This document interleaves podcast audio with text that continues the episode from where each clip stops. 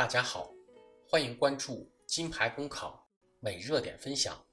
今天的热点来自《法制日报》，素质教育不是为了表演，是将学生培养成真正的人。十一二岁的孩子，在你的眼中应该是什么样子？在重庆巴蜀小学六年级十一班，三十七个孩子，个个是大厨。老师让孩子们梳理的美食备忘录中。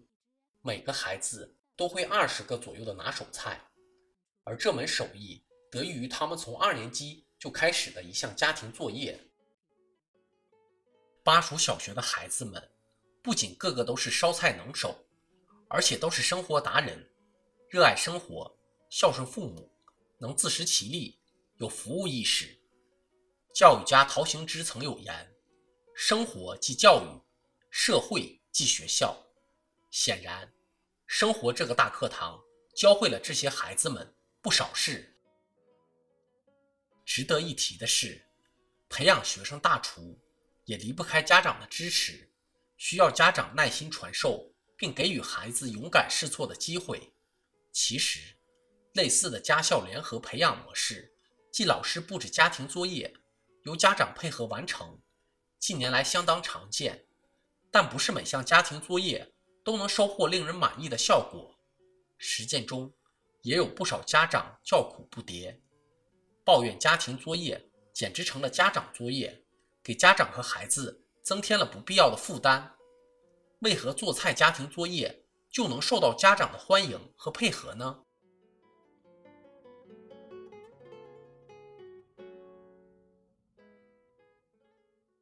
毋庸讳言，一段时间以来。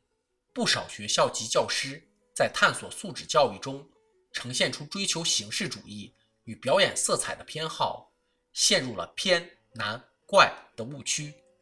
比如，动辄让学生制作音频、视频，制作复杂工艺品等，这些作业超出了小学生的能力范围，也脱离了真实生活场景，小学生多半无力完成，只能让家长代劳。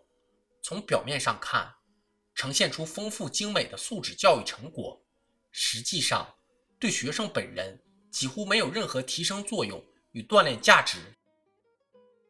教孩子做菜则不同，买菜、做菜等行为本身就是日常生活的一部分。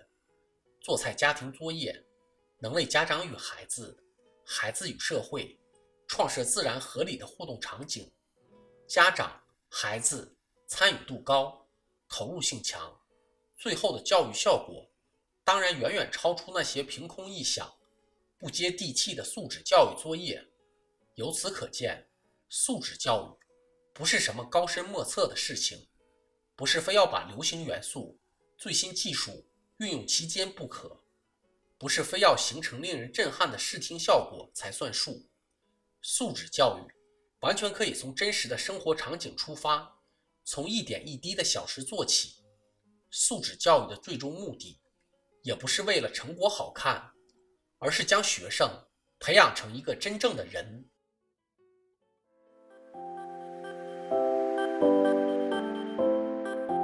朋友们，金牌公考新版公众号已经上线了，新版公众号将聚集更多在职公务员，提供更多高效优质的备考内容。如果你想收看我们每日热点分享的文字版，每天接收更多优质的备考心得推送，就请搜索微信公众号“金牌公考”，关注我们吧。公考路上你不孤单，金牌公考与你相伴。